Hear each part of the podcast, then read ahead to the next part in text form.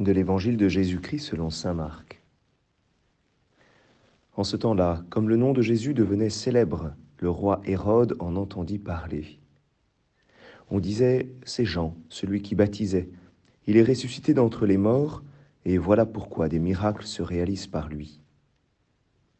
Certains disaient, c'est le prophète Élie. D'autres disaient encore, c'est un prophète comme ceux de jadis. Hérode entendait ces propos et disait, Celui que j'ai fait décapiter, Jean, le voilà ressuscité. Car c'était lui, Hérode, qui avait donné l'ordre d'arrêter Jean et de l'enchaîner dans la prison à cause d'Hérodiade, la femme de son frère Philippe, que lui-même avait prise pour épouse. En effet, Jean lui disait, Tu n'as pas le droit de prendre la femme de ton frère. Hérodiade en voulait donc à Jean et elle cherchait à le faire mourir. Mais elle n'y arrivait pas parce que Hérode avait peur de Jean. Il savait que c'était un homme juste et saint et il le protégeait. Quand il l'avait entendu, il était très embarrassé. Cependant, il l'écoutait avec plaisir. Or, une occasion favorable se présenta quand le jour de son anniversaire, Hérode fit un dîner pour ses dignitaires, pour les chefs de l'armée et pour les notables de la Galilée. La fille d'Hérodiade fit son entrée et dansa. Elle plut à Hérode et à ses convives. Le roi dit à la jeune fille, Demande-moi ce que tu veux, et je te le donnerai. Et il lui fit ce serment, Tout ce que tu me demanderas, je te le donnerai, même si c'est la moitié de mon royaume. elle sortit alors pour dire à sa mère, Qu'est-ce que je vais demander? Hérodiade répondit, La tête de Jean, celui qui baptise. Aussitôt la jeune fille s'empressa de retourner auprès du roi et lui fit cette demande. Je veux que tout de suite tu me donnes sur un plat la tête de Jean le Baptiste. Le roi fut vivement contrarié, mais à cause du serment et des convives, il ne voulut pas lui opposer un refus. Aussitôt il envoya un garde avec l'ordre d'apporter la tête de Jean. Le garde s'en alla décapiter Jean dans la prison. Il apporta la tête sur un plat, la donna à la jeune fille, et la jeune fille la donna à sa mère.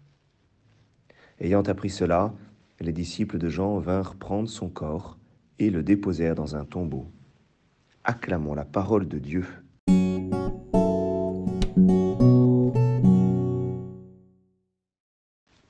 Bonjour à tous, j'espère que vous allez bien. On a aujourd'hui un évangile qui est à la fois terrible, euh, qui, est, triste et qui, euh, j'allais presque dire malheureusement, nous montre euh, quelquefois le chemin que nous prenons nous-mêmes.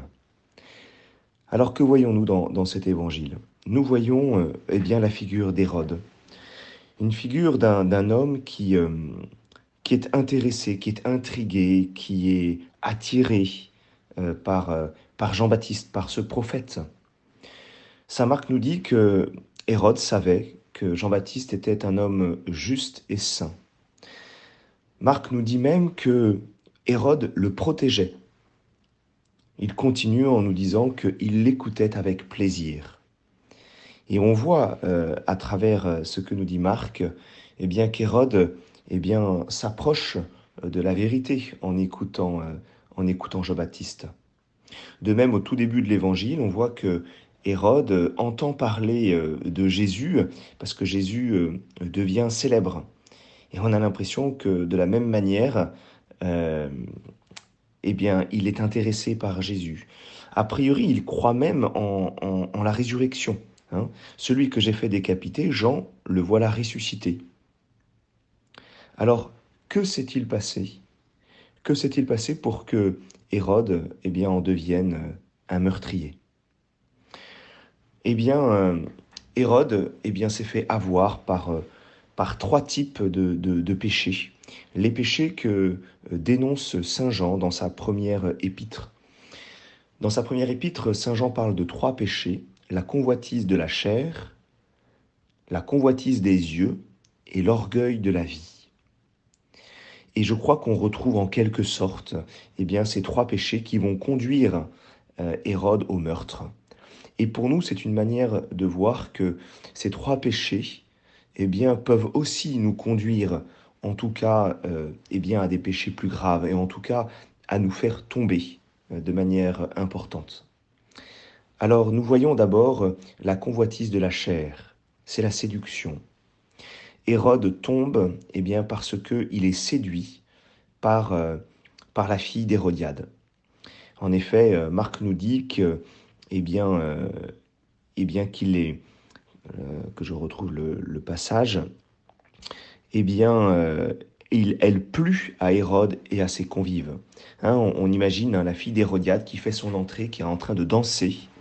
Et là, et là, Hérode est séduit. Et comme il est séduit, eh bien, il veut posséder cette femme.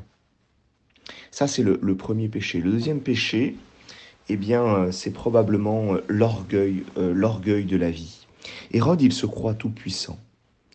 Il se croit tout puissant à cause, à de son argent, à cause, à de son pouvoir. Il ose cette phrase, j'allais dire insensée, Demande-moi ce que tu veux et je te le donnerai. Hein, il en fait même un serment, tout ce que tu me demanderas, je te le donnerai, même si c'est la moitié de mon royaume.